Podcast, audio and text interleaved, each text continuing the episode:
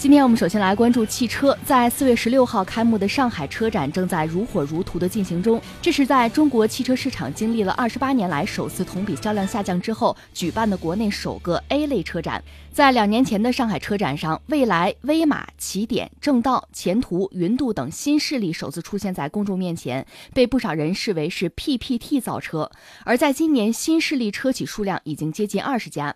以去年交付数量最多的蔚来为例，今年上海车展未来的占地面积达到了三千平方米，等于斯柯达和马自达的总和，总共是拥有两个楼层。展出车型除了已经量产交付的 ES 八、ES 六两款 SUV 之外，还包括了全新轿车车型 ET 预览版。在三电核心技术方面，未来展示了高性能智能电动力平台，体现了自主研发的成果。此外，未来还正式对外部新能源汽车开放了旗下的一键家电功能。除了新能源汽车之外，前来参观。的全国政协副主席、中国科协主席万钢对新一代智能网联技术的发展同样充满期待。他说：“第五代移动通信将会真正实现车与车、车与网、车与基础设施、车与道路、车与能源的互联，这样才能够真正保证我们自动化发展的方向。移动互联网的升级让汽车工业焕发了生机，而五 G 将会凭借其速率快、低时延的特点，拓展了汽车产品与服务的全新时代。”今天我们说汽车啊，你看我个人不开车，但是汽车还是要关注，因为汽车、汽车工业、汽车产业在今天对中国、对整个世界都极端的重要。先感慨两句汽车吧。你说谁发明的汽车？这个说法不一吧？很多国家在争，就是当年的那些列强。但一般我们认为是一八八六年，就卡尔本茨德国人，从那时候开始，就是他们拿第一个汽车专利，到现在一百三十多年，汽车的发展经历了。相当多的阶段吧，到今天呢，我们说新能源车可能正是茁壮成长、大行其道，而且，呃，我们国内有些地方，另外全球范围内有一些经济体吧，对于这个燃油车，等于说已经有一个非常高的门槛，或者说在关门了哈。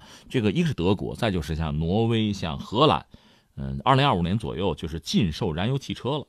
印度都二零三零年打算全面禁售燃油车，在我们国内，你看海南，呃，也有类似的这个时间节点，就是燃油车我们就就不要了。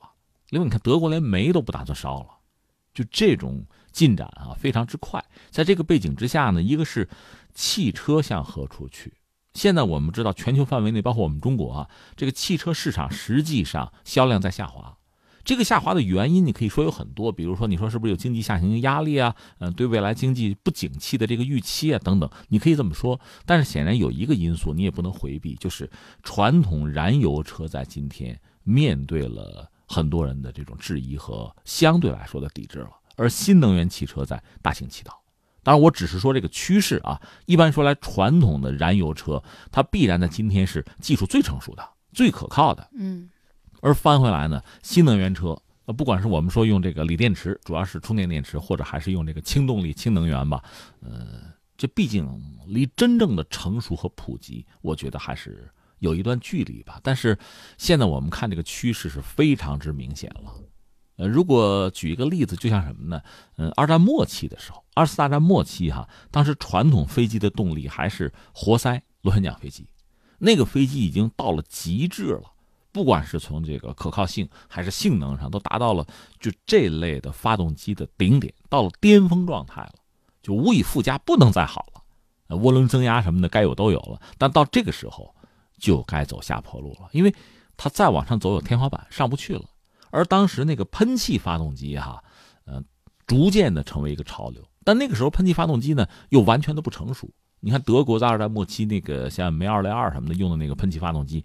可能寿命就五十来个小时，当战争打到末期之后，它也粗制滥造了哈，就是就那么点寿命，而且呢，那个飞机性能也不是很好，但大家都知道那个肯定是前途，所以到这个时候，大家必须拼尽老命去搏这个新技术，就是在喷气发动机上投入更多的精力，而传统的活塞螺旋桨飞机呢，差不多算了，到此为止，再怎么搞也就是这样了。那现在我们讲，可能也真的出现了类似的一个局面。传统的这个燃油车，就烧化石燃料的，我们知道达到非常高的水平，而且传统的一些就工业大国、制造业大国，甚至包括像意大利这样的国家，你说它经济不行是吧？但你得承认，人家那个车还是不错的。但是我们也知道到头了，就到这儿了。下面大家都知道要追什么呢？新能源车。我们不敢说叫电动汽车，嗯，不好这么说，因为它有这样那样的弱点。也许将来轻动力车大行其道呢，但是新能源车肯定要取代传统的这个化石燃料车，这是毫无疑问的。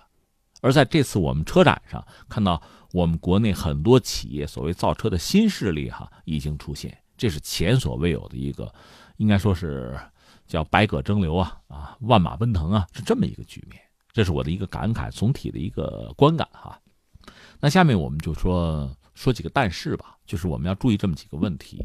一个是我们中国啊，我们就说呃家用轿车吧，就这个市场应该说发展几十年，确实也非常之大，在全球范围内，我们也敢号称是最大的，我们市场非常大。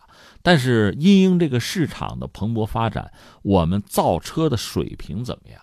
坦率讲，作为一个普通公众吧，我不能给他特别高的评价，不能给他特别高的分数，因为我们就是造车吧，就是所谓这个家用轿车这个行当吧，大概也得有四十年吧，恰恰和我们改革开放四十年差不多，是同时是同步的。八十年代的时候，我们当时就开始有合资车，就引进，当时和大众嘛，就开始有一些呃国外著名的品牌。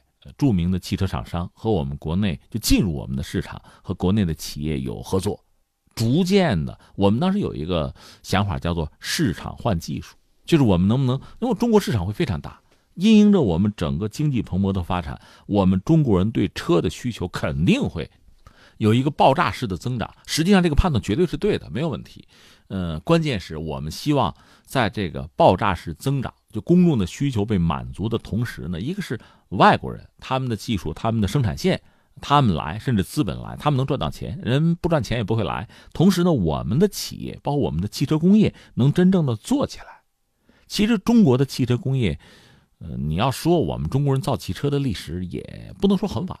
我记得当年张学良在东北，他们都忽悠搞过汽车 没有问题。而且四九年之后不久，我们的汽车什么解放牌的卡车呀，呃，上海牌的小轿车就已经出现了，红旗就不用说了。但是我们也知道，那个时候我们搞的还不是市场经济，所以有的时候我们的那个产品呢，在经济性、安全性，在这些问题上做的不够好。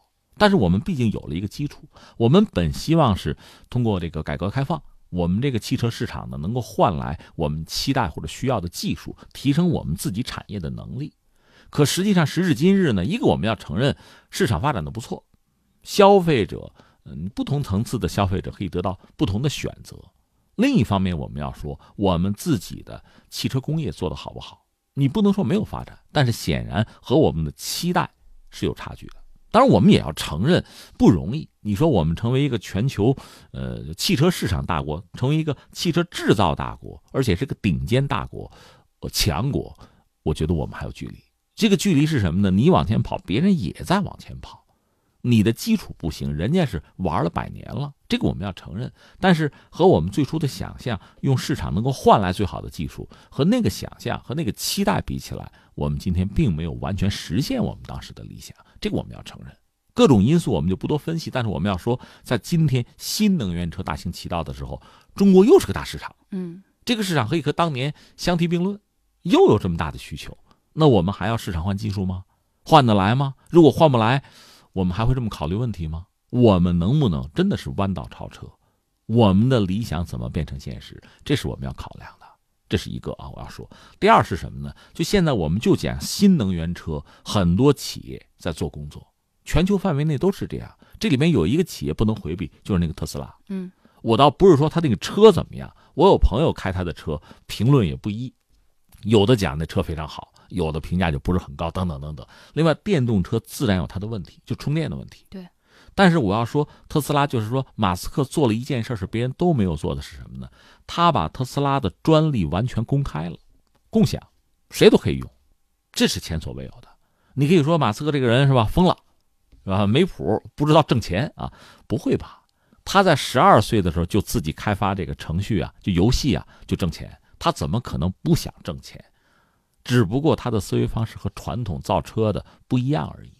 你想他的方法是是对的，是有商业逻辑的。他为什么要把特斯拉的这个所谓的专利全部公开？这里面最核心的就是电池，电池是他和日本企业开发的。那这个电池啊，电能怎么管理，包括怎么充电，整个这套东西，如果特斯拉靠一己之力，就是他有一套这个规则，他有一套规格规范，他有一套充电的方式，他在全世界推，他推不动。那怎么做呢？我把我所有的专利公开，所有的企业，包括中国的企业，你要想占我的便宜，没问题，你随便占。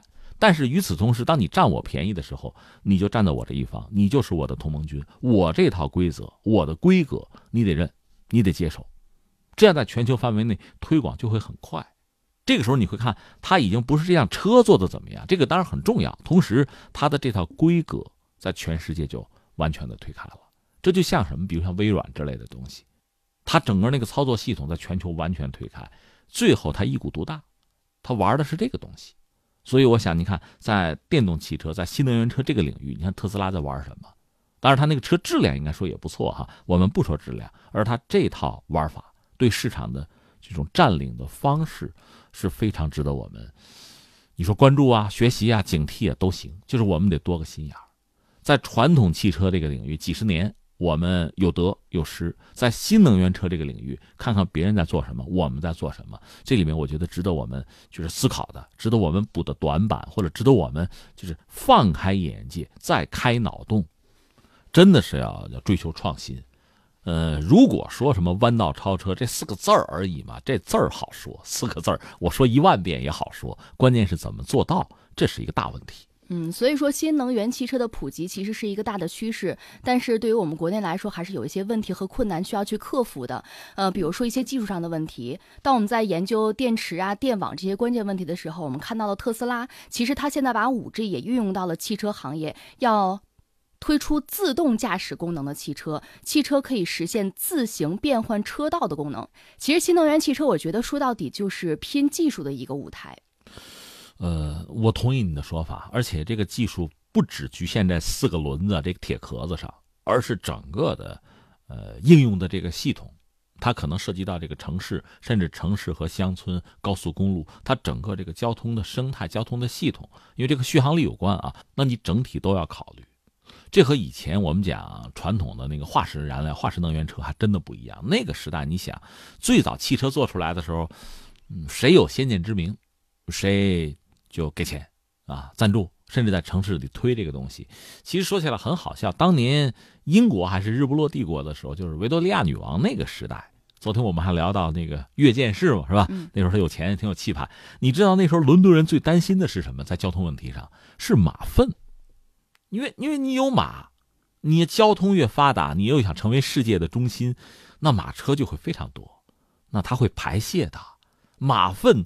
这对于英国的伦敦首都来讲，包括法国的巴黎一样，这是特别大的问题。你说怎么解决吧？每天层出不穷，嗯，体积、味道，呃，另外涉及到可能相关还有传染病之类的问题，这实在是让人太头疼的一个问题。但是没想到怎么解决？不是想办法让马吃什么东西，而是汽车，汽车淘汰了马，彻底解决了马粪问题。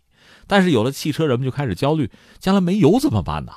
还不是污染。就是没有油了，我们这车怎么开呀？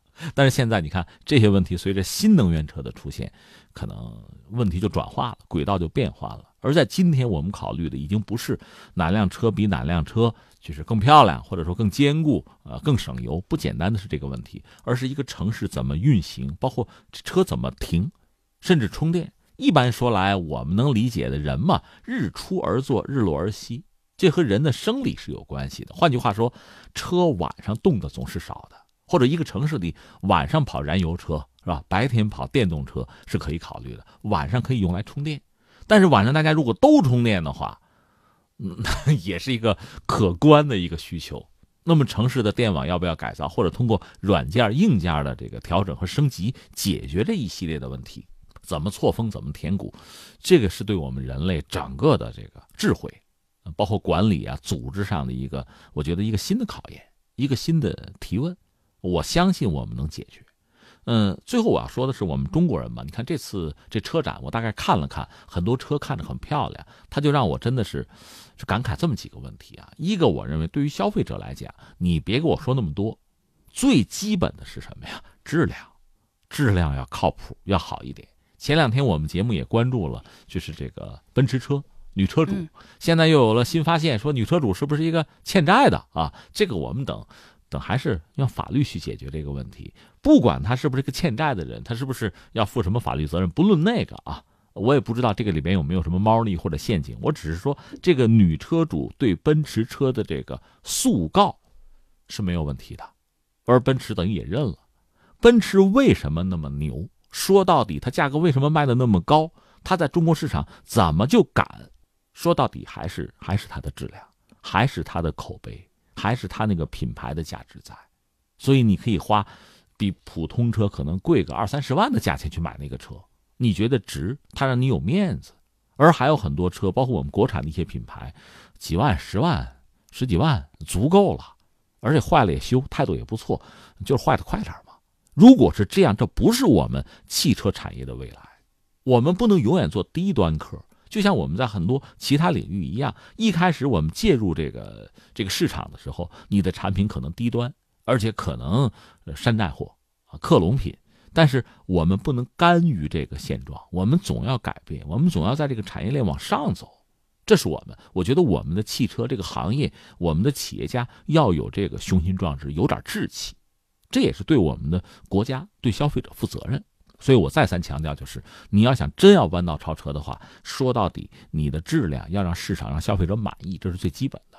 然后第二，我要说呢，眼睛里不能只有汽车了，它是一个大的系统，这个系统既有就是我们国内吧，呃，有市场，而且它涉及到方方面面，比如说五 G 啊，呃，包括这个呃大数据之类的东西，人工智能的东西，还有电网。这类东西你要考虑啊，他们是联系在一起的。另外，全球范围内，刚才我举了特斯拉的例子，很多竞争对手可能是亦敌亦友。他开放了专利，你用不用？大家都用，恐怕你也只能用，因为它一旦形成潮流，形成一个规范的话，你不可能置身事外的。就这个大生态已经存在了，就看你怎么进入，而且怎么把自己做大。让自己的影响力，呃，让自己的利益吧得到更广泛的一个一个维护和拓展吧，也就是这些问题。这些问题，我觉得既有从国家这个层面、政策层面的引领啊、推动啊，也需要有企业家，我觉得还是要高瞻远瞩，还是要有自己的智慧、有自己的勇气啊、胆识，恐怕还是这样一些东西。